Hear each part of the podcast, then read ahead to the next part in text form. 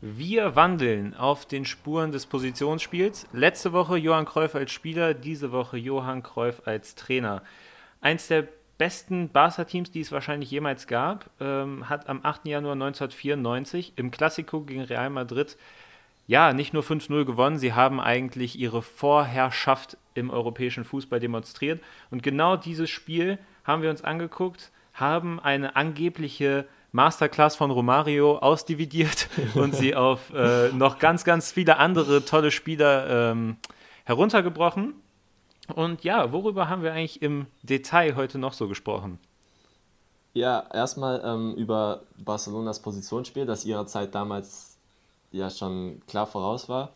Wir haben auch Cruyff versucht im historischen Kontext ein bisschen einzuordnen, beziehungsweise in der Diskussion der äh, All-Time Greatest also der besten aller Zeiten. Ähm, ja, und wir haben ihn ein bisschen dafür kritisiert, dass Deutschkopf so lange gespielt hat und Laudrup nicht. weil, weil Bay weil, Laudrup. Weil Laudrup Bay ist, ja. Also alles dabei. Exakt deswegen. Alles dabei, ich würde sagen, wir fangen einfach an. Viel Spaß mit der Folge.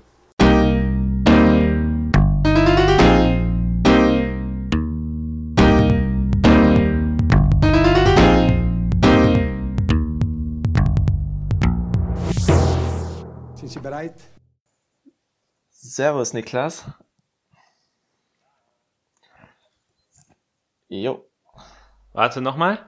Hola, alles klärchen? Sorry, ich hatte die Aufnahme noch nicht gestartet. Ich muss es nochmal kurz machen. Weil man muss ja halt auch dazu sagen, es bringt nichts, wenn wir uns gegenseitig Hallo sagen und es nicht aufnehmen. Das stimmt, das stimmt. Da, die, Zeit, die Zeiten sind vorbei. Aber fand ich schön, äh, quasi als äh, Themenbegrüßung hast du direkt Hola genommen, also auf Spanisch. Ja, direkt. Junge, das ist genau so ein, so ein geiler Einstieg wie letzte Woche mit Nelly Furtado 2004. Eigentlich genauso implizit habe ich da wieder ins Thema eingeführt.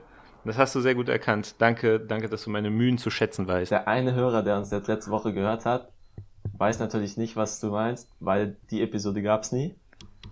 Aber es war trotzdem, war trotzdem Stimmt. gut. Hä, aber äh, ja, ja, okay, Tschechien gab es nicht, aber es gab ja schon äh, WM-Finale 74. Ja, das stimmt. Berti vs. Johann.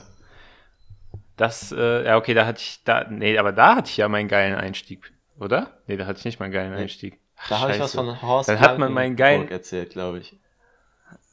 Ah, stimmt, ja, das war dein guter ah. Einstieg.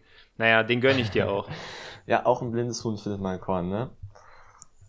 Absolut. Wir machen ja jetzt quasi weiter, also schauen so ein bisschen unseren Weg durch die Fußballgeschichte. Und wir sind gerade auf den Spuren von Johann Cruyff, würde ich sagen. Und nachdem wir. Und das sind große Spuren. Das sind sehr große Fußstapfen, ja. ja. Also wir haben auch versucht, äh, die auszufüllen, aber Junge, der, der Mann hatte Schuhgröße 65. Mindestens. Wenn man diese Schuhgröße überhaupt noch in Zahlen fassen kann. Ja, also wir hatten ja ähm, uns letzte Woche hier das WM-Finale von 74 angeguckt und waren ja uns äh, relativ einig, dass Johann Cruyff schon als Spieler so eine krass prägende Figur war, dass es uns ähm, es wert war, uns auch mal ein Spiel von ihm als Trainer anzugucken. Und da hast du ja, muss man wirklich sagen, ein sehr, sehr schönes Spiel rausge äh, rausgesucht. Und zwar das, ähm, das Spiel vom FC Barcelona gegen Real Madrid aus dem Jahr es war die Saison 93, 94, ich glaube, es war 94. Ja, ich glaube, ne? es war der Januar, Januar 94. 94. Genau. Genau, ja. Also sogar ein. Genau, den Klassiko. Genau, den Klassiko aus dem Jahr 94 und 5-0 war das am Ende, ne? Das muss ich nämlich jetzt mal kurz vorher noch fragen, weil bei Footballia gab es keine Anzeige. und irgendwann war ich so im Rausch, dass ich mir nicht mehr richtig sicher war, ob ich jedes Tor mitgekriegt habe. Also ist kein Scheiß jetzt. Ich war irgendwann habe ich war ich so geflasht von diesem Spiel, dass ich mir echt dann irgendwann nicht mehr sicher war, so habe ich jetzt alles mitgekriegt, aber ich meine 5-5-0 ist Ja, es war es war 5-0 und kleiner Tipp, es gibt yeah. bei Footballia über den Aufstellungen einen Button, wo du auf Show Result drücken kannst. Ich finde das ganz nice, weil so wirst du halt nicht gespoilert, aber falls du das Ergebnis wissen möchtest, und ich habe mich genau das gleiche auch gefragt. Ich habe mich so nach dem, also ich wusste, wie es ausgeht, aber ich habe mich nach dem vierten Tor gefragt, war das jetzt schon das fünfte? Und so. Und dann habe ich ja. dann nochmal drauf gedrückt, um zu gucken, wer die Tore geschossen hat und welches wann fällt und so. Also ja. Absolut. Weil, und das möchte ich mal direkt, bevor wir jetzt in dieses Spiel hineingehen, möchte ich, äh, möchte ich das mal kurz sagen. Das war so ein geiles Spiel. Also ich habe mir in dem, in dem Moment, wo ich es mir angeguckt habe, habe ich mir gedacht, wenn es ein Spiel gibt, dem der Ausdruck, dieses Spiel lässt einem keine Luft zum Atmen, würdig wird, dann war es dieses Spiel. Also Barcelona war 90 Minuten lang, also über Real muss ich nicht reden, so Real war kacke, aber Barca war 90 Minuten lang so unfassbar gut. Also das hat, also mir hat Fußball schon lange nicht mehr so viel Spaß gemacht wie jetzt in diesem Spiel. Also ohne Witz, ich hätte nicht gedacht, dass du so begeistert bist. ich habe das Spiel ja rausgesucht und ich bin ja auch, also wir sind beide Nerds auf jeden Fall, was Fußball angeht aber ich bin dann wahrscheinlich nochmal eine Stufe tiefer drin. Und wenn ich dann so ein Spiel raussuche, denke ich mir natürlich auch immer so, hm, was gefällt Niklas am meisten und so. Und bei dem, bei dem Spiel dachte ich mir so, hallo, äh, ja, könnte gut sein, aber ich hoffe, es gefällt ihm auch. Und Junge, dass du, dass du so begeistert bist, das, das freut mich auf jeden Fall. Boah, doch. Also ich muss echt sagen, das Spiel hat mich richtig gekriegt. Was ich halt einfach unendlich geil fand, war, dass, ähm, also sagen wir mal so, das Spiel ist ja jetzt nicht unmittelbar in die Gänge gekommen. Also es war ja nicht so, dass man von Minute 1 jetzt gefesselt war. Es gab nicht diesen Lupfer von Rositzky ja, auf Koller okay. mhm. oder äh, irgendwie, irgendwie so eine Situation, wo man sich halt dachte, okay, jetzt geht's ab. Aber mit zunehmender Spieldauer ist Barcelona ja immer mehr ins Spiel mhm. reingekommen und hat es so unfassbar geil gestaltet. Mhm. Also es hat echt so, so, so viel Spaß gemacht, ähm, dieser Mannschaft zuzugucken. Und ich weiß nicht, ähm, bringt jetzt was, wenn ich jetzt hier äh, quer durch einmal sage, was ich alles geil fand, oder sollen wir das einfach Step by Step mal direkt auf, auseinander? Äh, ich würde sagen, wir machen das Step by Step. Und ich würde auch sagen, wir machen erstmal die Aufstellung, weil ähm, beim WM-Finale 74 kennt man vielleicht noch die meisten so, aber ich glaube, das Barca Dream Team 94, sei ehrlich, wie viele, wie viele Leute kannst du davon? Ja, ich bin, da, darüber wollte ich auch mit dir reden. Ähm, vier. Okay. Also ich, also ich sag, ich sag äh, Kuman, Romario, Pep auf jeden Fall. Und dann Stoichkov geht, glaube ich, heutzutage so ein bisschen unter. Vielleicht kannst du auch Subi Sareta, weil der irgendwie eine Position hatte bei Barcelona. Nee, tatsächlich kannte okay. ich Stoichkov. Also von dem, ich weiß nicht, warum ich ihn kannte. Ich könnte jetzt kein äh, spezielles Spiel sagen. Er war auch Weltfußballer. Habe ich sein. Ja. Echt? Ja, okay, der geht echt also, wenn man weiß, dass Matthias Sammer mal Weltfußballer war, dann ist schon hart, dass man nicht weiß, dass Stoichkov mal Weltfußballer ja. war. Christo. Christus Stoichkov. Jo. Und ja. Nee, genau, aber die vier. Ja, okay. Ja, interessant. Also man muss ja zu dem äh, historischen Zeitpunkt auch sagen, dass es ähm, die Ausre Ausländerregelung gab. Das heißt, es konnten nur drei Nicht-Spanier gleichzeitig auf dem Platz stehen für, für ein spanisches Team. Ähm, Barcelona hatte zu der Zeit Romario, Stoichkov, Kuman und Laudrup im Kader äh, und musste dann quasi immer hm, einen von denen draußen lassen, wenn alle vier gleichzeitig fit waren. Zu, also gerade so in der Saison 93, 94 wurde es dann langsam Laudrup, der vorher die Saison eigentlich immer der überragende Spieler war bei Barca und ähm, dann auch deswegen sich irgendwann mit Cruyff überworfen hat und zu Real gewechselt ist tatsächlich. äh, Ah, okay. Aber genau, solange er noch bei Wasser war, war er dann irgendwie häufiger der Banki. Sonst Barcelonas Elf, also im Tor Subizarreta. Die Dreierkette waren Sergi, Kuman und Ferrer. Im Mittelfeld gab es eine Raute von Pep Guardiola, äh, Amor, Nadal, der tatsächlich der Onkel von Rafael Nadal ist. Ähm, und Baquero. Laber, ernsthaft? okay, krass. Dann äh, links außen Sergi, den hatte ich eben schon in die Innenverteidigung eingeordnet, aber das war, das war Goiko Etcher. Äh, und dann Goiko genau, einfach. Goiko und also vorne Sergi, Romario, Stoichkov. Jo, jo. und bei Real im Tor Bujo, auf jeden Fall ein nicer Name. Bujo! Dann äh, Lassa, Sanchi, Alcorta und Lorente in der Verteidigung. Davor äh, Mia auf der 6 und dann Alfonso, Prosinecki, Michel, Enrique, Luis Enrique im äh, offensiven Mittelfeld und Zamorano im Sturm. Jo, dann hätten wir das durch. Ähm, Darf ich dazu mal direkt klar. was sagen? Ähm, Und zwar würde mich einmal interessieren, du hast jetzt gesagt, dass wir bei Barca im Mittelfeld eine Raute Ja. hatten. Mit, also Guardiola Ja. auf der 6. Dann rechts, links hier Stoichkov, Sergi. Nee, rechts, links, Amor, Nadal. Ah, okay. Und wo hast du Sergi jetzt hingetan? Links, vor, also vorne linker Genau. Flügel oder was? Ah, okay. Und dann Romario, äh, Stoichkov. Genau, im Sturm. Ja. Ah, okay. Okay, okay. Ja, gut. Nee, dann, da, das wollte ich nur sicher wissen. ja. Alles Ja. Ist dir auch aufgefallen, dass gefühlt ähm, Johann Cruyffs Gesicht häufiger in der Nahaufnahme gezeigt wurde als jeder Spieler von Real? Ich fand das auch, ich fand auch, der Trainer von Real wurde viel zu oft gezeigt. Und in der zweiten Halbzeit haben die nur noch Stoichkov in Nahaufnahmen gezeigt.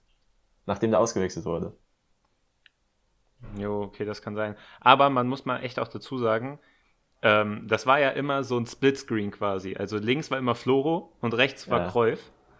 Und es war scheißegal, wo Floro war. Also Floro, das war teilweise echt so, dass er so einen halben Schritt aus dem Bild rausgegangen ist und nur, und nur noch so irgendwie sein Hinterkopf und so ein paar graue Haare zu sehen waren.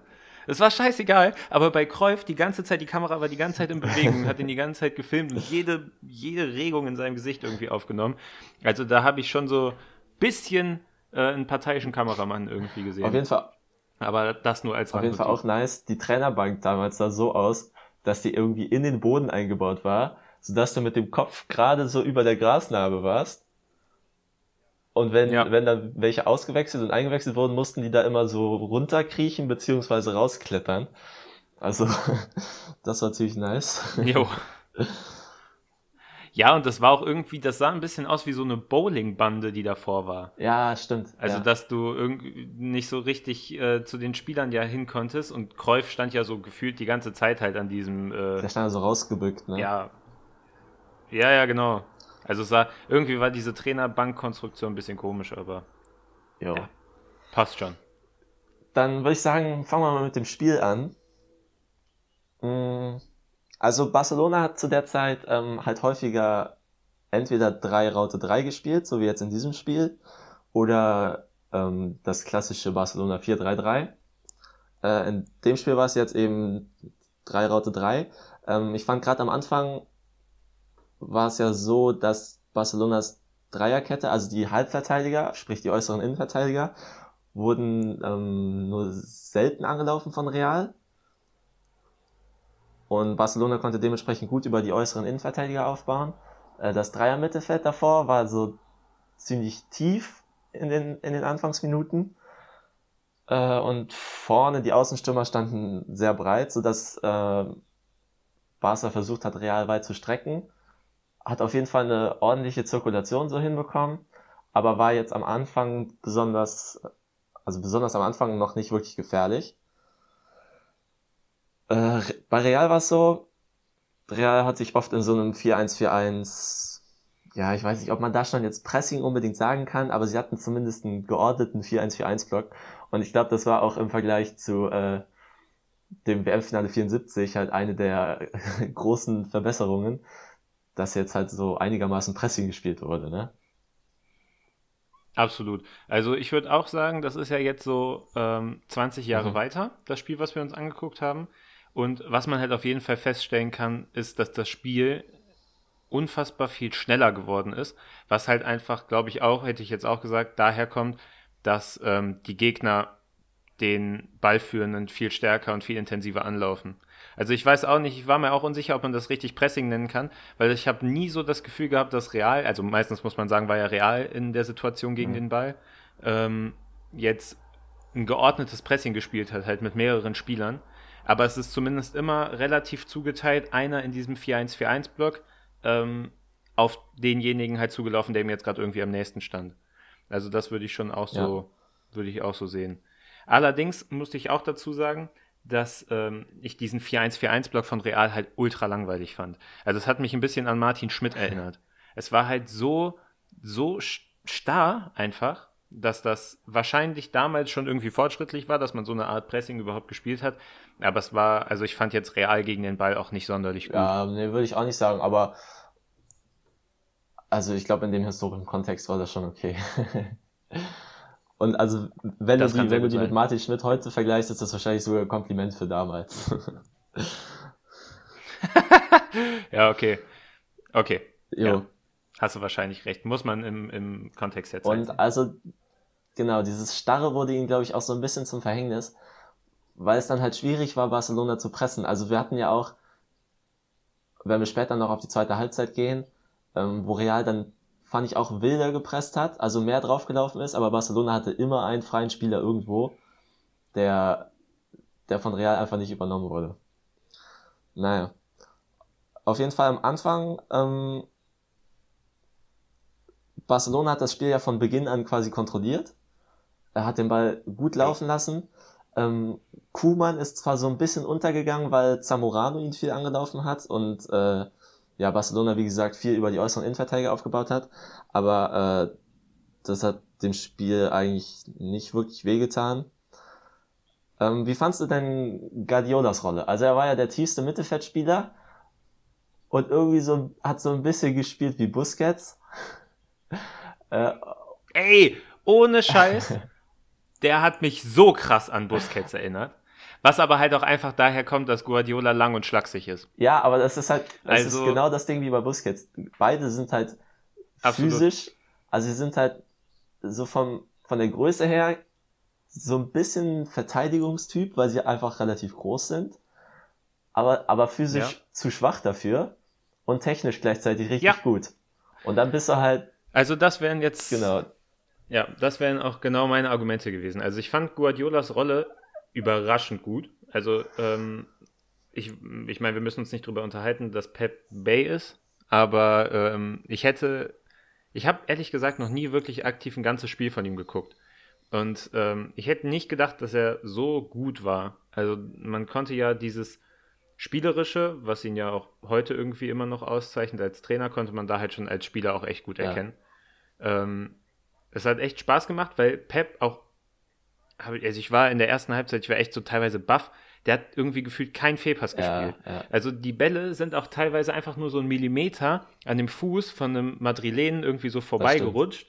Der ist trotzdem immer angekommen. Also die Pässe, die der gespielt hat, teilweise ja auch wirklich viel One-Touch, waren echt gut, ähm, war sehr stabil. Und ich fand, er hatte halt diese perfekte Rolle als derjenige, der dem Spiel irgendwie so eine Art Ruhepause gibt. Also man redet ja häufig zum Beispiel bei Toni Kroos davon, dass er in der deutschen Nationalmannschaft derjenige ist oder auch bei Real derjenige ist, der das Tempo des Spiels kontrolliert. Und ich glaube, dass halt das vor allem daher kommt, dass wenn Toni Kroos den Ball hat, du relativ sicher sein kannst, dass er jetzt schon was ordentliches damit machen wird. Und das gleiche fand ich jetzt bei Guardiola in dem Spiel halt auch extrem auffällig. Also ich fand immer, wenn der Ball bei Guardiola war, war relativ klar, dass der jetzt keinen großen Bock schießen wird, sondern den Ball schon relativ konsequent gut an den Mann bringen wird. Mhm. Und was ich da halt vor allem sehr, sehr cool fand, war, dass er ja fast immer die Lösung nach, immer die Lösung nach vorne gesucht ja. hat. Also der hat äh, klar auch mal irgendwie einen Ball auf Ferrer. Also ich finde, er hat vor allem sehr rechtslastig gespielt, viel auf Ferrer oder ähm, Amor, mhm. glaube ich. Ähm, aber das waren halt häufig so die Auswege, wenn er nicht versucht hat, den Ball irgendwie nach vorne auf Sergi, Baquero, teilweise auch direkt auf Romario, wie ja auch beim 1-0 zu bringen. Also ich fand Guardiola echt mega stark. Das Einzige, was man ihm halt irgendwie absprechen muss, ist halt einfach seine defensive Rolle. Also der ist halt langsam gewesen, genau wie Busquets, und auch körperlich in den Zweikämpfen total schwach gewesen, genau wie Busquets. Ja. Deswegen diese Rolle als tiefster Mittelfeldspieler war halt in der Defensive nicht wirklich hilfreich. Hat ihm jetzt aber auch, also macht seine Leistung jetzt in meinen Augen nicht schlechter. Du, also weil ich fand, äh, Guardiola hatte defensiv eigentlich eine ganz spannende Rolle.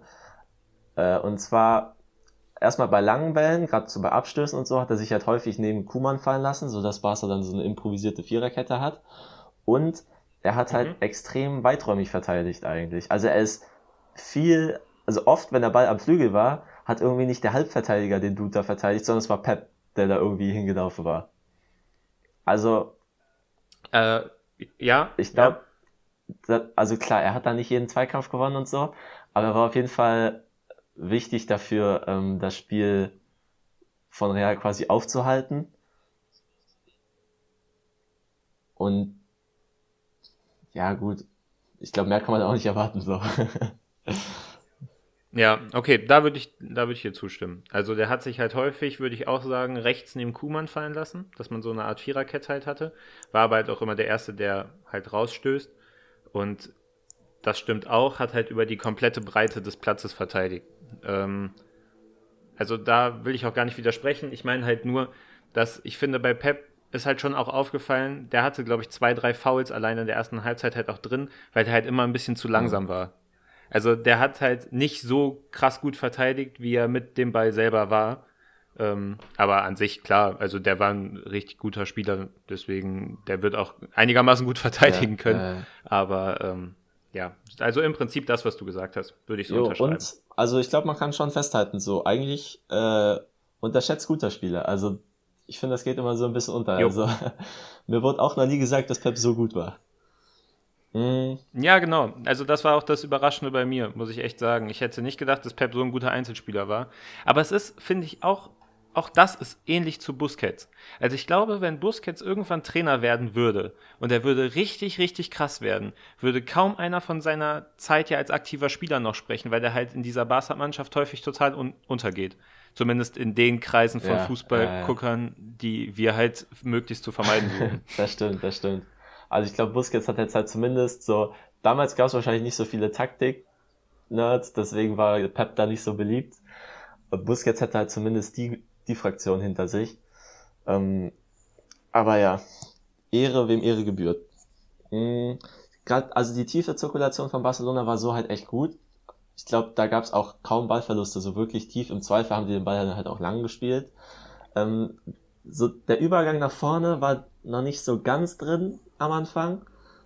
Also Barca hat hat es ein paar Mal äh, über lange Bälle versucht, ähm, gerade über rechts mhm. auf, auf Stoichkov. Äh, Stoichkov wurde aber deutlich enger verteidigt als Sergi auf der anderen Seite. Also man konnte, ich glaube, sie hatten Stoichkov den Ball auch gerne in den Fuß gegeben, damit er irgendwie ins 1 gegen 1 gehen kann, was Sergi auf der anderen Seite machen konnte. Aber dafür wurde Stoichkov zu eng verteidigt. Und ich glaube, Ferrer ist auch der spielschwächere Halbverteidiger, deswegen war es auch schwierig, über Ferrer da zu Stoichkov zu kommen. Aber ähm, ja, da gab es am Anfang noch ein paar Probleme. Was sehr gut geklappt hat, waren die Pässe von äh, Goiko, also dem linken Innenverteidiger, auf Nadal. Nadal hat sich häufig, äh, das, das finde ich auch sehr modern, das war äh, häufig so dieser Pass zwischen Reals rechten Achter und den rechten Flügelspieler. Also was man heute auch oft sieht, ähm, so diesen Pass durch diese Schnittstelle zwischen den beiden äh, Mittelfeldspielern. Und dann konnte Nadal da hinter Reals Mittelfeld irgendwie aufdrehen, Sergi einsetzen und, oder weiterspielen oder ähnliches. Das hat auf jeden Fall gut geklappt. Was ich noch hinderlich fand bei Barcelona war auch, dass Baquero auf der 10 gespielt hat. Das habe ich nicht unbedingt verstanden, weil Baquero irgendwie äh, ja einfach nicht die Dynamik hatte für einen Zehner. Also er hat den Ball, wenn er den Ball im Zwischenlinienraum bekommen hat, fast immer nach hinten zurückgespielt. Also er war viel mehr ballsichernd als irgendwie nach vorne angreifend unterwegs. Und also auf der 10 musst du ja auch irgendwann Risiko gehen und du musst auch in der Lage sein, mal fünf Meter zu dribbeln. Und Bakero hatte sich da irgendwie so als, ja, ich weiß nicht, defensiverer Young Collar in klein, der nur Flachpässe hält, verstanden.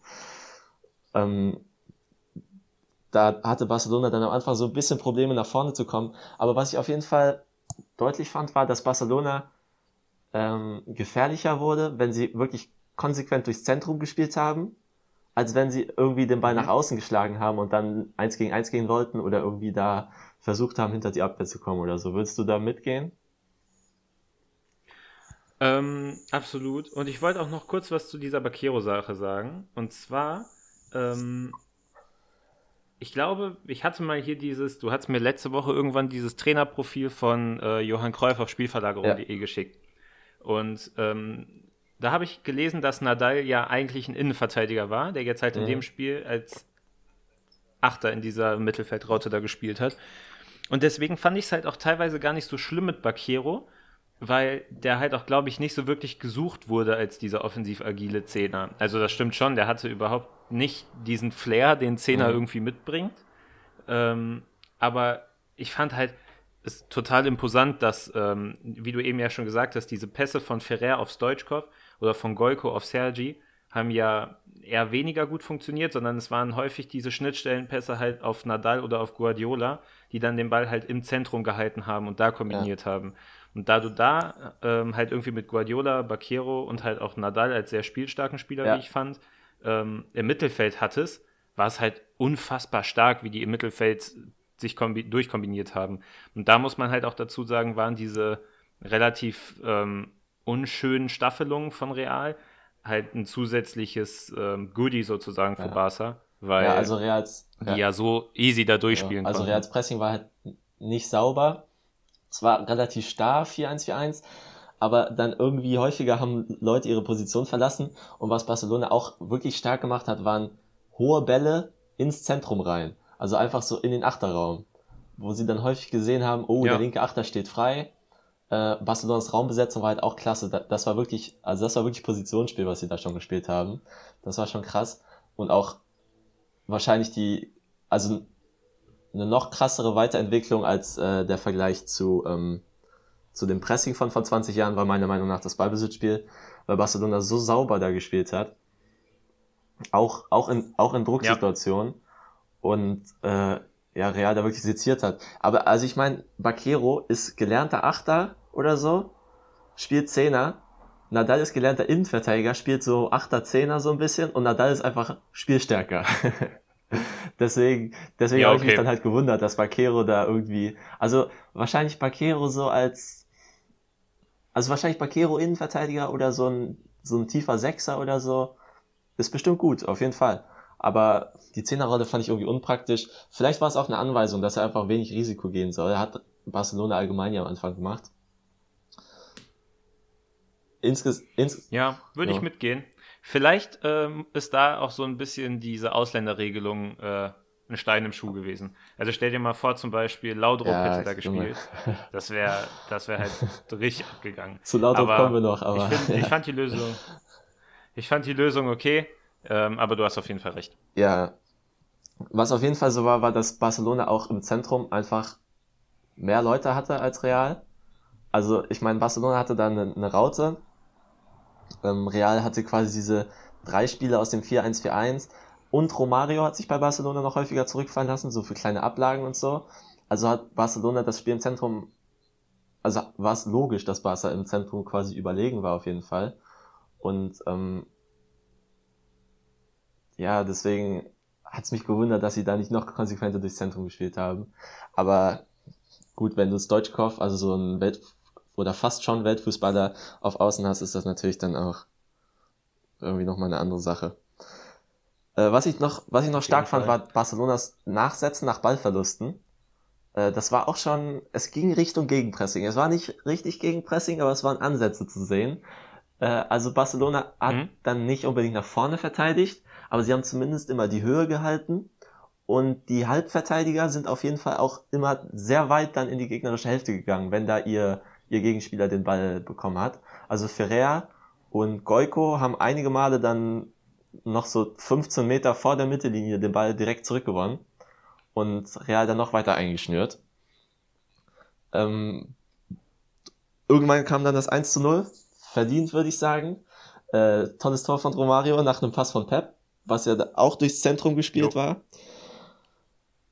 Ja, würdest du auch sagen, das war verdient und ähm, ja.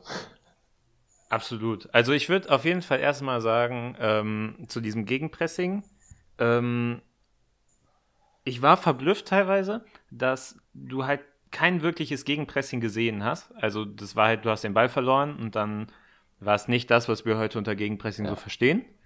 Aber es war halt trotzdem nie der Fall, dass, Barca, äh, dass Real über mehr als so fünf, sechs Stationen den Ball hatte. Weil Real den Ball dann, äh, weil, Mann, weil Barca dann den Ball halt immer direkt zurückgewonnen mhm. hat.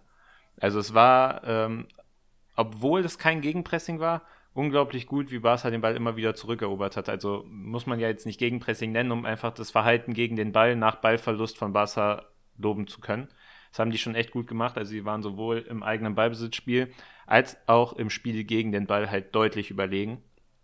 Ähm, und zu Romario, ich fand, er hat ähm, eine unglaublich moderne Art und Weise eines Mittelstürmers gespielt. Also ich, ist es ja sowieso schon ähm, relativ un äh, sage ich jetzt mal, so in den 90ern, dass ein Stürmer so klein ist.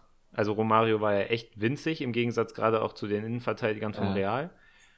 Und wenn du das halt in Vergleich setzt mit einem Jan Koller, der ja 2004 zum Beispiel noch Mittelstürmer gespielt hat, noch so zehn Jahre später, es ist halt schon irgendwie eine unübliche Aufstellung, ähm, macht aber diese, diese moderne Rolle, die er da hatte, halt irgendwie leichter zugänglich, finde ich auch. Also der hat sich mega oft fallen lassen.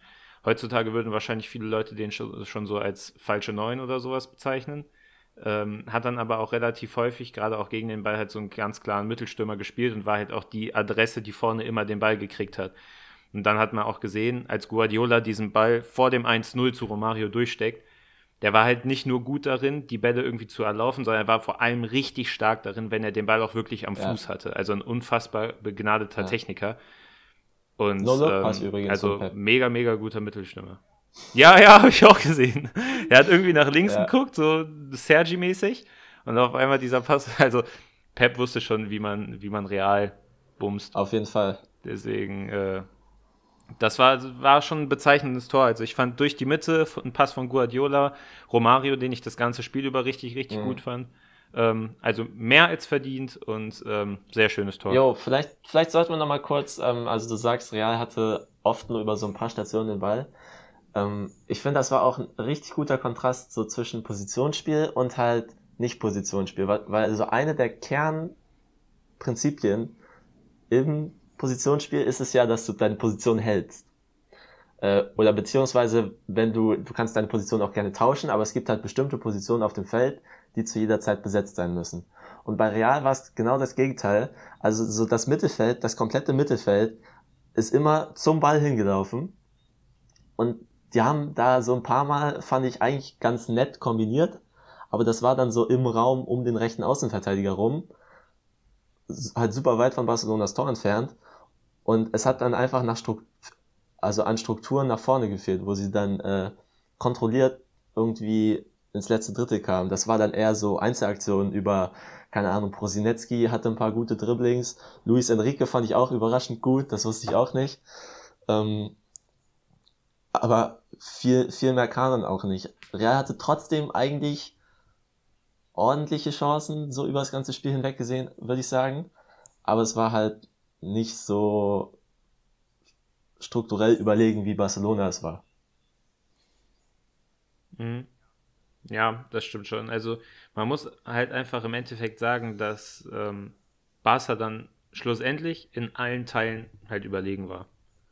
Also klar war Real, so in ein paar Situationen waren die schon auch gut, also war ja jetzt auch keine Loser-Mannschaft, aber irgendwie gegen, gegen dieses Barca hattest du einfach keine ja. Chance. Ja, dann gab es noch eine... In Achso, ich, ja, erstmal du. Was ich aber noch kurz dazu sagen wollte, ähm, wusstest du, oder das habe ich ja gestern noch nachgeguckt, ähm, dass Romario in dem Jahr auch Weltfußballer geworden ist? Ah, nee, nee, okay, nee, das wusste ich nicht. Ja, fand ich fand ich ganz interessant. Also er ist Weltfußballer 94. Ja, er wurde ja auch Weltmeister 94 mit, mit Brasilien. War da, glaube ja, ich, ja, auch. Genau. Ja, war wahrscheinlich der beste Spieler bei denen. äh, ja, also er gilt, äh, habe ich auch gelesen, bis heute zu den 125 besten lebenden Fußballspielern. Und weißt du, was er heute macht? Nee. Heutzutage?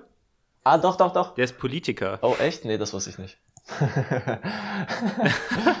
Doch, der ist Kongressabgeordneter in Brasilien und hat 2016 sogar für das Amt des Bürgermeisters in Rio äh, hm, kandidiert. Okay. Hat die dann aber aus irgendwelchen Gründen wieder zurückgezogen. Interessant. Ich, ich, Auf jeden Fall ist aus ihm seit 2009 ein Politiker geworden. Ich hoffe, er macht gute Sachen. Äh, er war ein guter Fußballer, ja. So, so, viel kann man sagen. Ja, also ich, das wollte ich nur als lustige ja. Anekdote erzählen. Ich will jetzt nicht seine politische Karriere auseinander dividieren. Aber also Fußballer, dass er 94 da äh, Weltfußballer geworden ist, kann ich mir nach diesem Spiel auch vorstellen, dass das nicht unverdient war. Also ich fand ja, glaube ich auch. Jo, dann, äh, es gab eine ganz interessante Phase, fand ich, nach dem 1-0 oder so um 1, ums 1-0 rum, äh, in der Deutschkopf viel in die Mitte eingerückt ist und Barcelona so ein bisschen, ähm, also fast ohne Rechtsaußen gespielt hat. Das war, das war interessant. Das ging dann auch einher damit, dass Barcelona ähm, umgestellt hat. Und zwar, so, äh, jetzt Stifte raus. Äh, es gab quasi so ein, so ein Flügelkreisel. Also Stoichkov wurde vom Rechtsaußen zum Linksaußen, Sergi wurde vom Linksaußen zum linken Innenverteidiger, Golko wurde vom linken Innenverteidiger zum rechten Innenverteidiger und Ferrer vom rechten Innenverteidiger zum Rechtsaußen. Also quasi einmal so außenrum, alle haben die Position getauscht. Und Barcelona hatte während der Phase, wo sie umgestellt haben, glaube ich, so eine Zeit, wo sie ohne, also rechts ohne wirkliche Breite gespielt haben. Und es war super interessant, weil Barcelona einfach so überlegen war, dass sie, dass sie kein Problem damit hatten, wenn sie rechts keine Breite hatten. Ich fand, das unterstützt einerseits halt äh, so ein bisschen den Claim, dass Barcelona durch die Mitte einfach besser war, weil sie also gerade da so die, die Bewegungen unter den Mittelfeldspielern waren halt so gut abgestimmt, dass sie da die ganze Zeit den Ball halten konnten und halt auch in Überzahl waren die meiste Zeit. Und es halt so, dass für Real irgendwann super schwierig war, dann noch ranzukommen. Und ja, gleichzeitig war Real halt auch nicht intelligent genug, so als Team dann äh, die fehlende Breite zu bestrafen. Und so hatte Barcelona dann auch durch die Phase noch hindurch äh, mehr Breite, äh, weniger Breite, aber mehr Kontrolle. Äh, und hat wahrscheinlich versucht, Stoichkov mehr ins Spiel zu bringen, weil, also für einen Weltfußballer war er in dem Spiel auch erstaunlich klasse. Und ich, ich hatte auch ähm, noch ein anderes Spiel aus der Phase von Cruyffs Team gesehen, aber noch ein Spiel von 92. Und auch da, also ich bin kein großer Fan von Stoichkov bis jetzt. äh, ich meine, er muss gut sein, wenn, wenn er Weltfußballer wurde. Und ich glaube, 94 bei der WM hatte ich gelesen, dass er wohl Bulgarien fast im Alleingang irgendwie ins Halbfinale gebracht hat. Was auch okay. für ihn spricht natürlich. Aber also in dem Spiel war er halt relativ blass. Äh, und daran hat auch die Umstellung nicht geholfen. Oder hast du ihn auf links mehr, mehr mitbekommen? Also ich muss das tatsächlich so unterschreiben. Als du mir jetzt ganz am Anfang von der Folge heute gesagt hast, dass der Weltfußballer war, war ich auch sehr erstaunt. also ich, weil ich kannte den und der ist mir auch aufgefallen in dem Spiel, weil, weil ich halt sein Gesicht kannte und so ein bisschen auf ihn geachtet habe. Aber der war jetzt überhaupt nicht so, dass ich sagen würde, okay, der könnte mal potenziell Weltfußballer gewesen sein. Also als ich gelesen habe, dass Romario in dem Jahr auch Weltfußballer geworden ist, dachte ich mir so, okay, passt. Aber so Stoichkov, also fand ich in dem Spiel jetzt auch nicht berauschend. Und äh, ich weiß, was du meinst, diese Umstellung. Ich hätte es jetzt nicht als Flügelkreisel erkannt, aber dass Deutschgau von rechts auf links gegangen ist, okay. Ähm, und ich fand ihn weder auf rechts noch auf links jetzt besonders berauschend. Ja, also ich fand also Luis ich Enrique jetzt... besser als Deutschkopf. ja, ja, kommt hin. Ich fand Luis Enrique war sowieso von Real noch derjenige, der irgendwie am ja, besten war. Ja, er hat halt, also die sind er halt oder Posinecki, glaube ich. Alle nicht wirklich aufgefallen, ja. ne? Enrique hatte halt zumindest noch konnte auch so einigermaßen im Alleingang halt was kreieren, auch wenn das keine besonders gefährlichen Abschlüsse waren. Und ja, irgendwie ging es dann so in die Halbzeit. Ähm ja, warte mal, warte mal, warte oh, mal. Warte okay. Mal. Wollen wir noch kurz über den Freistoß von Kuman reden? Äh, der war nach der Halbzeit. Das, meinst du das 2-0? Ja, war ja, das nach der Halbzeit?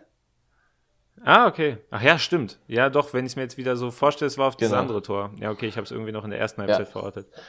Ja, okay, dann zweite Halbzeit und dann reden wir mal kurz über Kuman. Über den würde ich nämlich generell noch ja, gerne reden. Gerne.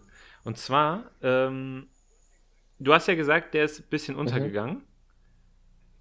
Also, ich fand den ehrlich gesagt mit Pep und Romario in dem Spiel von Barca mit am besten. Also ich fand Kuman war so ein krass guter Innenverteidiger. Man könnte seine äh, Position ja schon so ein bisschen libero-esk ja, ja. deuten. Also der war ja schon eher dieser zentrale Innenverteidiger, der auch schon dieses freie, freie Spiel da gelenkt hat, sag ich mal. Ähm, jetzt auch nicht starr halt Innenverteidiger war, also durchaus ja auch mal abgekippt ist nach rechts, nach links oder auch mal einen Schritt nach vorne gegangen ist neben Pep. Und ich fand ihn halt spielerisch richtig stark. Also jetzt mal abgesehen von dem Freistoß, den er dann natürlich brutal in den ja. Winkel zimmert, ähm, fand ich Kuman wirklich in dem Spiel richtig gut. Und es kann natürlich sein, dass er im Gegensatz zu seiner Peakform irgendwie da ein bisschen aus dem Spiel genommen wurde. Ich weiß auch nicht, wie alt er zu dem Zeitpunkt war. Ähm, aber also seine Ansätze von, also seine spielerischen Ansätze waren fand ich richtig gut. Also mir hat er echt. Ja, Spaß auf jeden gemacht. Fall. Also Kuman war auch sehr gut im Spiel, aber er war nicht so dominant, wie er sonst oft ist, weil er halt von Real doch okay. so eine Art Sonderbewachung. Also, ich weiß nicht, Zamorano war halt Mittelstürmer, Kuman zentraler Innenverteidiger, dann stehst du dir halt auf den Füßen so. Aber trotzdem, ja. Kuman hatte ja einige tolle Pässe auch durchs Mittelfeld durch, was heutzutage würde man das als modernen Innenverteidiger bezeichnen. Und das war Kuman damals schon. Ja, also genau. Das ist schon, ist schon krass auf jeden Fall. Und so die Range in seinem Passspiel ist halt auch unglaublich krass gewesen. Also, äh, Ich fand auch, der hat halt diese krassen hohen Pässe von Boateng mit den extrem starken flachen Pässen durchs Mittelfeld von Mats Hummels miteinander ja, verknüpft. Ja, kann man so sagen. Also der, der konnte einfach beides unglaublich gut. Und was du ja auch gesagt hast, hier diese hohen Pässe, die auf die Achter kamen, wenn da halt Räume im Mittelfeld waren, die kamen halt auch meistens von dem. Also Guardiola hat ja kaum mal einen hohen Pass geschlagen. Das waren eigentlich immer die Pässe von Kuman. Also es war ja, fandst du? schon imposant. Also ich fand erstmal so die Pässe, ich fand, das waren diese hohen Pässe waren häufig so Halbraumverlagerungen, also so rechter Innenverteidiger auf linken Achter oder so. Aber gut, also Kuman hat die auch gespielt auf jeden Fall, das stimmt. Und Guardiola hat zumindest relativ häufig hohe Bälle nach außen gespielt, glaube ich. Oder vielleicht verwechsel ich das auch mit einem anderen Spiel. Aber naja, auf jeden Fall, Kuman, Kuman war sehr gut, auf jeden Fall. Und äh, das Tor war auch schön. Äh, übrigens rausgeholt, das war ja Stoichkovs beste Aktion, glaube ich, dieses Dribbling da. ja. ja, das kommt. Und also das Dribbling war auch stark. Äh, aber genau nach dem Freistoß wurde er dann ausgewechselt und dann kam Bay Laudrup äh, für ihn rein. und Barcelona. Der Mischa. Barcelona hat, ja, der einzig gute Trainer, der Michael heißt. Und Barcelona hat äh, auch die, die Umstellung rückgängig gemacht. Also Laudrup war wieder rechts außen, Goiko war wieder linker Halbverteidiger, Sergi war wieder links außen und Ferrer war wieder rechter Innenverteidiger. Und da würde ich direkt mal fragen, wie fandst du Laudrup? Ja, also der war schon, schon außergewöhnlich gut. Ähm, jetzt in dem Spiel hat er halt nicht so viel Zeit gehabt, sein Können zu zeigen. ähm, aber die Minuten, die er halt hatte, waren echt stark. Und du konntest halt in einigen Ansätzen sehen, was Laudrup drauf hat. Also der war ja ein Monster, ja, ja, was sowas ja. anging. Der hat ja Pässe in Räume gespielt, die du noch nicht mal aus der Position dieser Übertragung gesehen hast.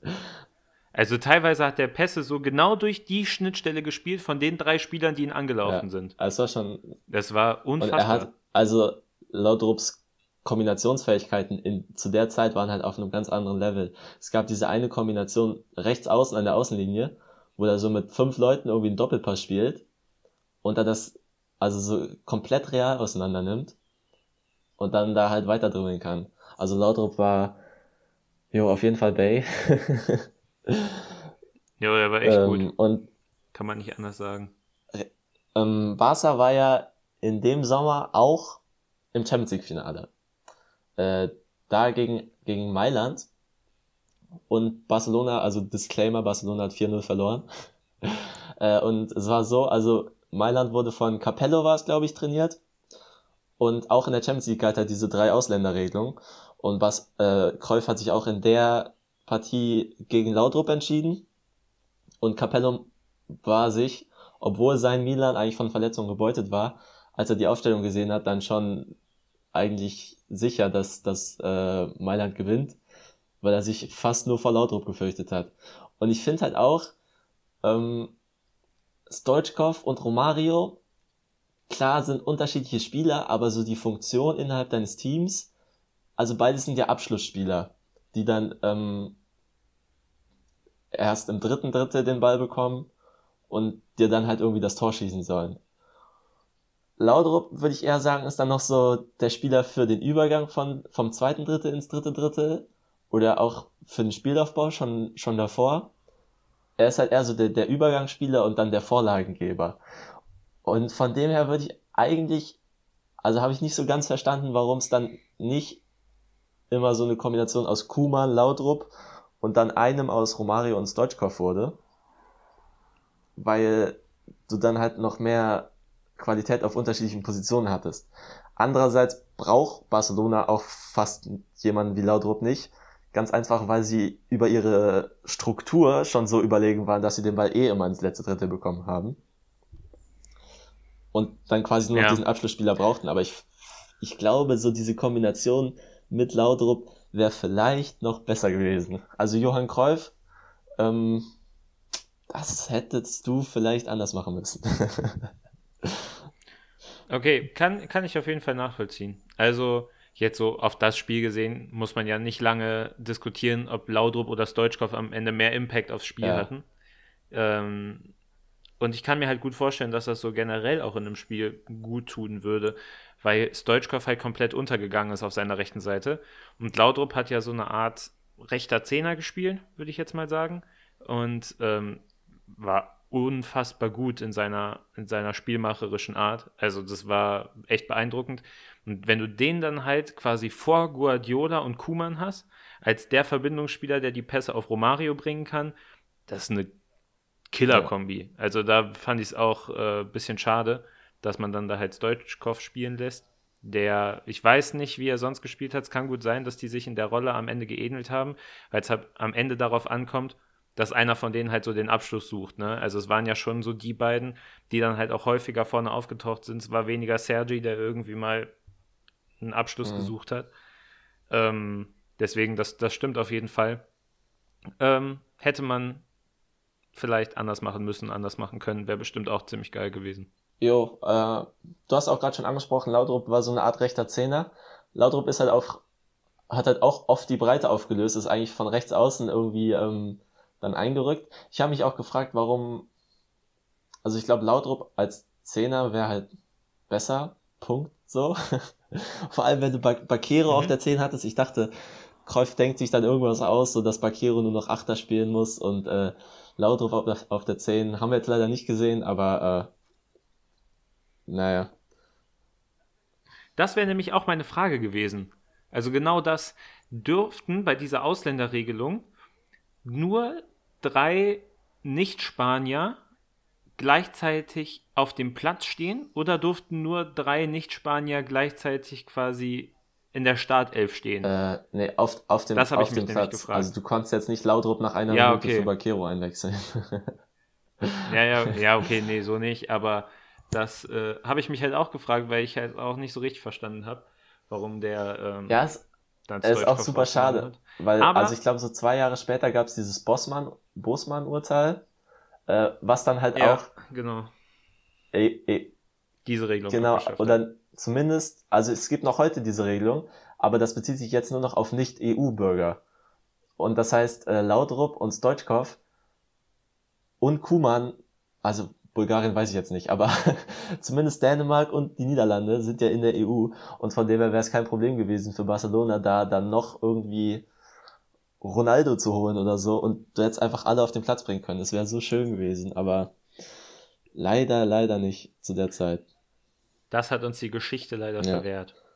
Aber was ich auch noch dazu sagen wollte, was du gerade hier zu Stoichkov gesagt hast, ähm, ich habe auch gelesen, dass ja, oder hast du ja auch eben schon angesprochen, dass Barca ja auch häufig so ein 4 Raute 2 mäßig gespielt hat. Also nicht zwingend dieses 3 Raute 3, sondern auch häufig halt mit vier Verteidigern, wovon dann Sergi halt links halt mehr die Vorstöße gewagt hat, wodurch dann irgendwie mit den beiden Innenverteidigern und den Rechtsverteidiger schon eher eine ähm, Dreierkette daraus geworden ist. Aber in diesen Staffelungen habe ich auch hier in dem Artikel von ähm, René Maric gesehen, waren halt auch da häufig Romario und Stoichkov die Stürmer ja. vorne und Laudrup derjenige, der hinter ja. denen stand. Also es ist ja auch dabei schon relativ auffällig, dass auch Kreuf wahrscheinlich sowohl Romario als auch Stoichkov mehr als halt diese Zielspieler vorne dann gesehen hat, die den Angriff zum Abschluss ja, bringen sollten. Deswegen ähm, Stimmt, dass es halt einfach schade ist, dass dieses Bossmann-Urteil vielleicht zwei Jahre zu spät gefällt wurde. Aber grundsätzlich, wenn man Kräuf dann irgendwie mit diesem Dream Team da noch äh, kritisieren könnte, dann wahrscheinlich dafür, dass er sich für Stoichkov und gegen Bay Laudrup entschieden hat. Ja, also Bay Laudrup müssen wir auf jeden Fall als Sprechweise etablieren. Ähm, und also ich würde sagen, ist der Folgentitel heute, oder? Ich glaube auch. Äh, und Laudrup war, glaube ich, sogar also zumindest in der Saison 91, 92 und 92, 93 noch Spieler des Jahres. Und trotzdem leider nicht, ähm, nicht Stammspieler dann 94 im Champions League Finale. naja. Aber da müsste man sich vielleicht halt auch nochmal angucken. Ich, ich kenne Michael Laudrup tatsächlich nicht. Also ich weiß, dass er mal irgendwie Trainer war mit Morten Olsen bei Dänemark. Und, er, er und ich weiß nicht, was er dann, dann, danach gemacht hat. Ja, es gab das Swansea-Team. Also Laudrup ist deswegen gut als Trainer, weil er mal Swansea trainiert hat. Und da so 2011 war das, ähm, eigentlich ziemlich ballbesitzorientiert hat spielen lassen und auch gegen den Ball einen sehr interessanten Ansatz hatte. Auch wenn die jetzt nicht die super großen Erfolge okay. gefeiert haben. Und das Swansea-Team haben manche Swansea Loner genannt. ah, okay. Naja, auf jeden Fall, ich weiß halt nicht, was der für ein Typ war. Also ich kann mir halt vorstellen, wenn das halt auch eher so ein Charakterkopf ist, dass man sich dann halt mit Johann Cruyff überwirft, ist irgendwie kacke. Also das muss man ja Johann Cruyff bis heute halt vorhalten, dass er halt so wahrscheinlich charakterlich einer der schwierigsten Typen überhaupt war. Haben wir letzte Woche schon drüber gesprochen. Und wahrscheinlich hat ihn dann irgendwie sein Ego da. Ich meine ganz ehrlich, Michael Laudrup hat dann am Ende, hast du gerade gesagt, nachdem er sich mit ihm überworfen hat, den Move gemacht, nach Real Madrid zu wechseln. So, das machst du doch auch eigentlich nur, damit du den so irgendwie fronten Ja, ich glaube, zu der Zeit ist das irgendwie ziemlich häufig passiert. Also es gab Luis Enrique, es gab Laudrup, Prosinecki ist später zu Barcelona gewechselt. Ähm, Figo ist noch, hat auch noch den, den Wechsel gemacht. Also, also wahrscheinlich war es so, aber es war ein bisschen üblicher als heute zumindest. Und man muss, ja, okay. man muss, was man gegen Laudrup sagen muss, was jetzt in dem Spiel nicht rüberkam, aber Laudrup hat halt eine relativ riskante Spielweise so, wenn er den Ball bekommt, geht's nach vorne, so, das ist klar. Und ähm, also ich hatte ja noch andere Spiele geguckt und da war es auch häufiger so, dass die Erfolgsquote von Laudrup in seinen Aktionen nicht so hoch war wie jetzt gegen Real in dem Spiel. Also gegen Real, klar, so als Einwechselspieler war er dann noch frisch und alles und fast alle seine Aktionen äh, haben funktioniert. In den anderen Spielen hat das meiste von ihm funktioniert und er hat einfach seine eigene Note reingebracht. Und auch wenn du den Ball dann halt 30 Meter höher verlierst, ist nicht so wild, weil du bist halt 30 Meter nach vorne gekommen. Aber er ist dann halt auch häufiger hängen geblieben. Die Gegner haben sich auch sehr auf ihn konzentriert, so. Er wurde auch häufiger einfach umgetreten. Ähm, vielleicht, vielleicht wollte Kreuf einfach Ballverluste vermeiden. So, das kann sein. Da war Bakero auf jeden Fall, also Bakero hat keinen Ball verloren, so. Das war, das hat er gut gemacht, der Junge. Ähm, muss man sich dann halt dafür entscheiden, so. Jo, dann, äh, das 3-0. Irgendwie richtig random, das Tor fand ich. Äh, ich, ich, war mir, ich war mir sicher, dass es Abseits war, weil es einfach, es konnte nicht kein Abseits sein, aber es war kein Abseits. Und der Pass von Guardiola war sick über die Abwehr. Ja. Und was ich bei beiden, äh, bei den beiden späteren Toren von Romario lustig fand, war, dass er sich extrem dafür gefeiert hat, dass er den Ball über die Linie geschoben hat, obwohl er keinen großen Anteil an dem Tor hatte. das stimmt. Also ich glaube, das dritte und vierte Tor kann man jetzt vielleicht so ein bisschen zusammenziehen. Ja weil es war halt beides relativ ähnlich. Ähm, das war halt einfach so eine, das hat nochmal herausgestellt, wie krass gut Barca einfach in diesem Kombinationsspiel mhm. war. Also die haben sich halt einfach bis vors gegnerische Tor durchkombiniert, dass Romario den Ball halt einfach nur noch reinschieben muss. So, und das ist ja nicht irgend so eine dahergelaufene Mannschaft, sondern das Real Madrid, gegen die du ja. das spielst. Und die haben die so unfassbar auseinandergenommen. Also beide Tore waren mega schön herausgespielt, aber das waren auch so ein bisschen die Tore, wo ich mir dann am Ende nicht mehr sicher war, ob es jetzt 3, 4 oder 5-0 steht. Weil ich mir, die kamen so aus dem Nichts und irgendwie ging das dann halt auch einfach weiter und das Spiel hat sich auch gar nicht verändert durch die Tore ja. irgendwie. Deswegen, also, das war, war, wie du gesagt hast, war ein bisschen random. Aber okay. Ja, waren auf jeden Fall zwei schöne Sweaty Goals. Äh, als Laudrup da die Vorlage gegeben hat, auch No-Look-Pass, muss man auch äh, noch erwähnen. ähm, es war, ein, es war einfach zu einfach. ja. So, die mussten no-looken, damit dieses, dieses sweaty Goal dann irgendwie noch ein bisschen krass rüberkommt. Und Romario musste sich auch so hart feiern. weil ansonsten hättest du so, ja, okay, 4 Aber halt ja. der einzige, passt, passt jetzt der, einzige Kommentar unter dem Spiel bei Footballia war, dass es irgendwie eine Masterclass von Romario gewesen sein soll. Und ja, das ja, habe ich, genau, das hab ich, ich nicht gesehen. so ganz gesehen. Aber, also er war The Best genau, of Romario, genau. Alter. Also, also, er war gut Wer auch immer FBR ist, Schnauze. ja, aber ich meine, klar, wenn du drei Tore im Klassiko machst, bist du der Held zurecht so. Ja, und der war auch ja, krass. Ja, auf jeden Fall, auf jeden Fall. Ich fand, er hat dann auch, äh, also Real wurde halt so ein bisschen löch, löchriger Und Romario war dann auch häufiger ähm, auf Außen mal und hat dann halt auch selber den Ball, es ist dann auch selber angedribbelt, von, also aus tieferen Räumen und auf die Kette zugedribbelt. Und ich fand, da hat Barcelona ihn noch so ein bisschen verschenkt.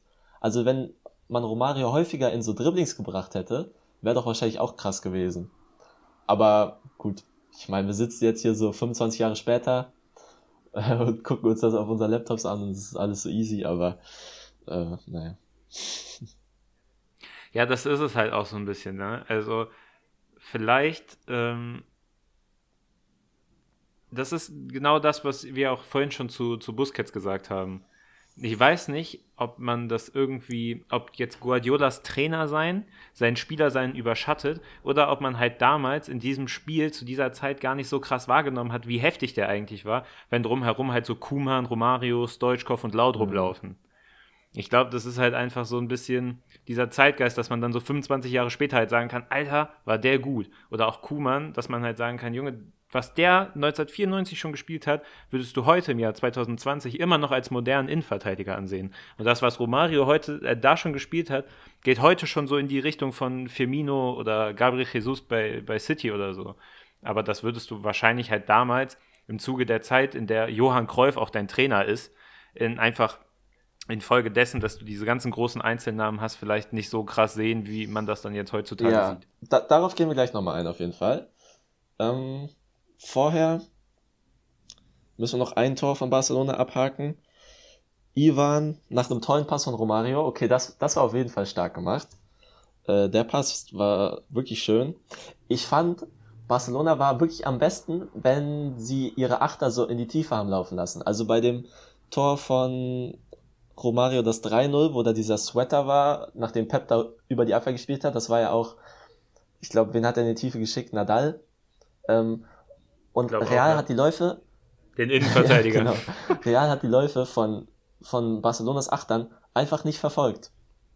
Und also ich glaube, Barcelona hätte den Ball jedes Mal eigentlich über die Achte da in die Tiefe spielen können. Aber gut, okay, selbe Geschichte, wir sind jetzt hier 25 Jahre später da, bla bla. Aber das war auf jeden Fall, also es waren starke Moves ja. für die Zeit auch. Ähm, das, das muss man festhalten. Und es war auch, also diese, wenn Busquets oder Xavi den Ball halb rechts hat, dass Iniesta dann in diese Schnittstelle zwischen Innenverteidiger und Außenverteidiger läuft, war halt auch eins von Barcelonas Mustern.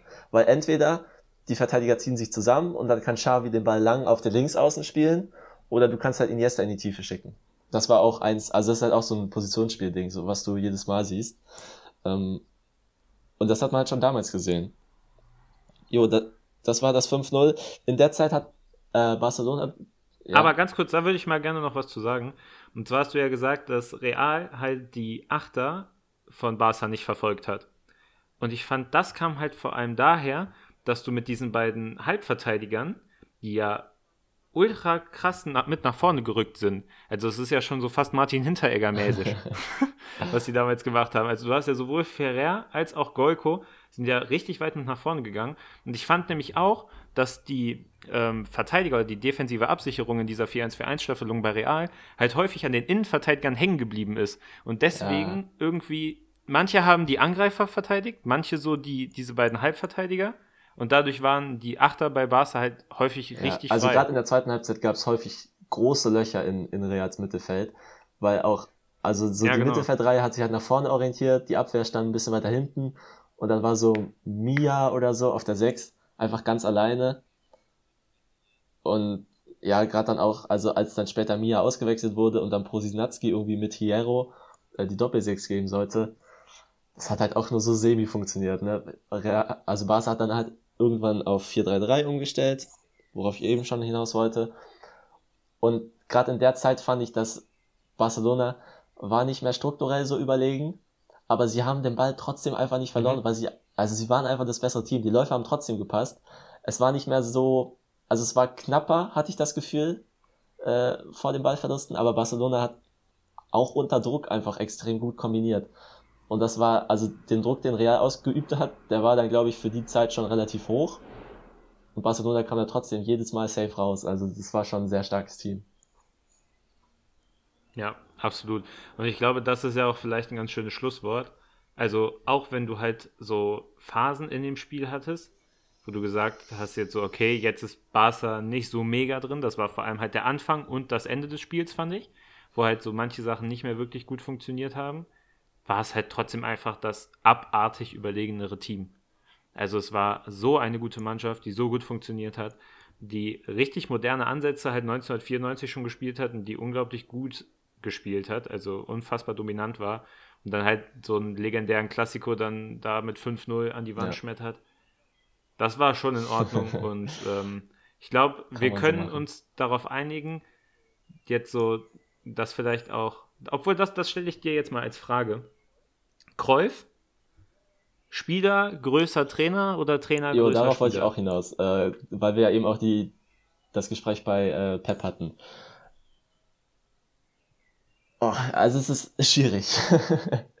es ist halt ja. der Einfluss, den er als Trainer auf das Spiel hatte, allgemein, wie es sich entwickelt hat, ist halt größer als der Einfluss, den er als Spieler auf das Spiel hatte. Aber. Was logisch ist. Genau. Also es ist ja ganz normal so. Messi, klar, ist krass, aber er hat das Spiel jetzt nicht unbedingt so verändert, wie Cruyff das Spiel verändert hat. Ähm, ja. Oh, also, und Andererseits, Cruyff ist wahrscheinlich, also gut, wir haben jetzt noch nicht viel historischen Fußball geguckt und wir werden auch nicht so viel gucken, dass wir da jetzt ein, eine wirklich differenzierte Meinung haben können, aber er ist ja wahrscheinlich unter den Top 5 der besten Fußballer aller Zeiten. Ja, ja, wahrscheinlich. Gleichzeitig ist er aber, glaube ich, auch der einflussreichste Trainer aller Zeiten. Ist er dann ja. nicht und auch so durch diese Rolle, die er halt danach noch hatte, keine Ahnung, er war dann, er hatte keine wirkliche Position mehr, aber er, er hatte ja auch La Masia aufgebaut, er war irgendwie Vertrauter und Mentor von Pep. Ähm, ich glaube, er war als Trainer einflussreicher. und also ich glaube, okay, gehe ich mit. Trainer, größer Spieler. Ähm, auch wenn es natürlich, also ich meine, es ist ja krank so. Also es gibt ja auch keinen Vergleich. Also Pep war als Spieler bei weitem nicht so gut wie Cruyff. Ähm, Maradona, Pelé, Beckenbauer, die Riege war als Trainer einfach nicht so gut, auch wenn Beckenbauer natürlich auch als Trainer irgendwie alles gewonnen hat. Ähm, aber ja, es ist Cruyff ist schon äh, eine, eine einzigartige Person so im, im historischen Vergleich. Und also ich glaube, du würdest ja auch bestätigen, so viel, was man in dem Barca-Team gesehen hat, hat man dann auch 20 Jahre später in, in den folgenden Barca-Teams gesehen. Also Peps Barca, Luis Enriquez Barcelona. Das ist ja schon extrem krass. Absolut. Also ich würde sagen, unter der Summe muss man sich vielleicht gar nicht die Frage stellen, ob ähm, Cruyff der bessere Trainer oder der bessere Spieler war, sondern man muss halt einfach anerkennen, dass er wahrscheinlich so der einflussreichste Einzelmensch dieser ganzen Sportart ist. Also als Spieler das Spiel halt komplett verändert. Das hat man ja in diesem WM-Finale 94, äh, 74, haben wir uns ja schon einen richtigen Ast abgefreut, weil er einfach alles gespielt hat. Und so 20 Jahre später ist er halt Trainer und trainiert eine Mannschaft, die unfassbar guten und geilen Fußball spielt, den du halt, also da haben wir auch schon drüber geredet, ähm, in dem Podcast, der nie zu hören, der nie gehört wurde, dass diese Tschechien-Mannschaft von 2004, die ja angeblich so mega gut war, wahrscheinlich heutzutage kaum noch eine Schnitte hätte gegen Mannschaften, die heute so in dieser Riege sind. Ja, auf jeden Fall. Aber dieses Barcelona von 1994, was ja noch mal zehn Jahre älter ist, ich glaube, das würde halt heute noch absolut konkurrenzfähig sein. Und das liegt halt nicht nur an krassen Einzelspielern, sondern halt auch einfach an einer unglaublich modernen Spielidee, die ja auch aktuell noch die erfolgreichsten Trainer, in Klammern Guardiola zum Beispiel, und die erfolgreichsten Mannschaften, wie zum Beispiel Barca's Team unter Guardiola, auszeichnet. Ja, das ist echt ein guter, das ist echt ein guter also, Punkt, weil, ja, also das stimmt eigentlich. Barcelona, das Team von heute hätte auf jeden Fall mehr Chancen, heutzutage mitzuhalten, als so ein 2006er Team von irgendwas. Das ist ja auch krass, also zehn ja. Jahre später spielen die ähm, Teams, also so Niederlande, Tschechien, so taktisch strategisch bei weitem nicht auf dem Niveau, was Barcelona zwölf Jahre vorher gemacht hat. Ähm, das ist schon sehr, sehr, sehr krass, auf jeden Fall. Und ja, also da. Ja, absolut. Damit, hätten wir es, glaube ich. Also wir haben jetzt, wir haben Kräuf abgehakt, ne? Das, das, das war's. Das durch jetzt erstmal. Aber ich glaube, noch würdiger kann man ihn doch jetzt am Ende gar nicht loben. Ja, das, das stimmt. Also wir haben uns jetzt ins, äh, in zwei Folgen sowohl als äh, Spieler als auch als Trainer mit dieser Einzelperson befasst. Und ich glaube, wir kommen zu dem absolut verdienten Punkt, dass er, dass man wahrscheinlich gar nicht in Worte fassen kann, wie äh, wichtig er dann jetzt für diesen modernen Fußball halt auch war. Und ich glaube, das ist ja auch unter dem Strich eine Summe, mit der man leben kann und mit der man sich dann jetzt auch den nächsten historischen Ereignissen des Fußballs jo. widmen kann. Und da stelle ich dir jetzt natürlich mal direkt die Frage, die du wahrscheinlich schon erahnst. Was gucken wir als nächstes? Ja, gute Frage. Ähm, also wir sind ja gerade so ein bisschen auf diesem, auf diesem Weg, so die Entwicklung des Positionsspiels oder so die Cruyff-Schule, so die niederländische Schule und so.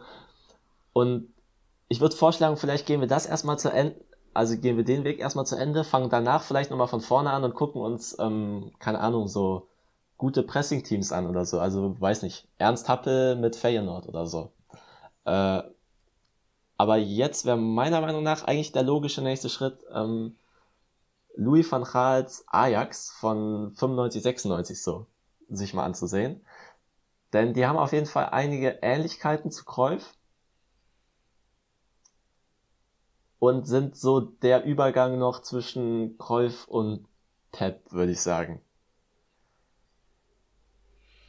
Okay.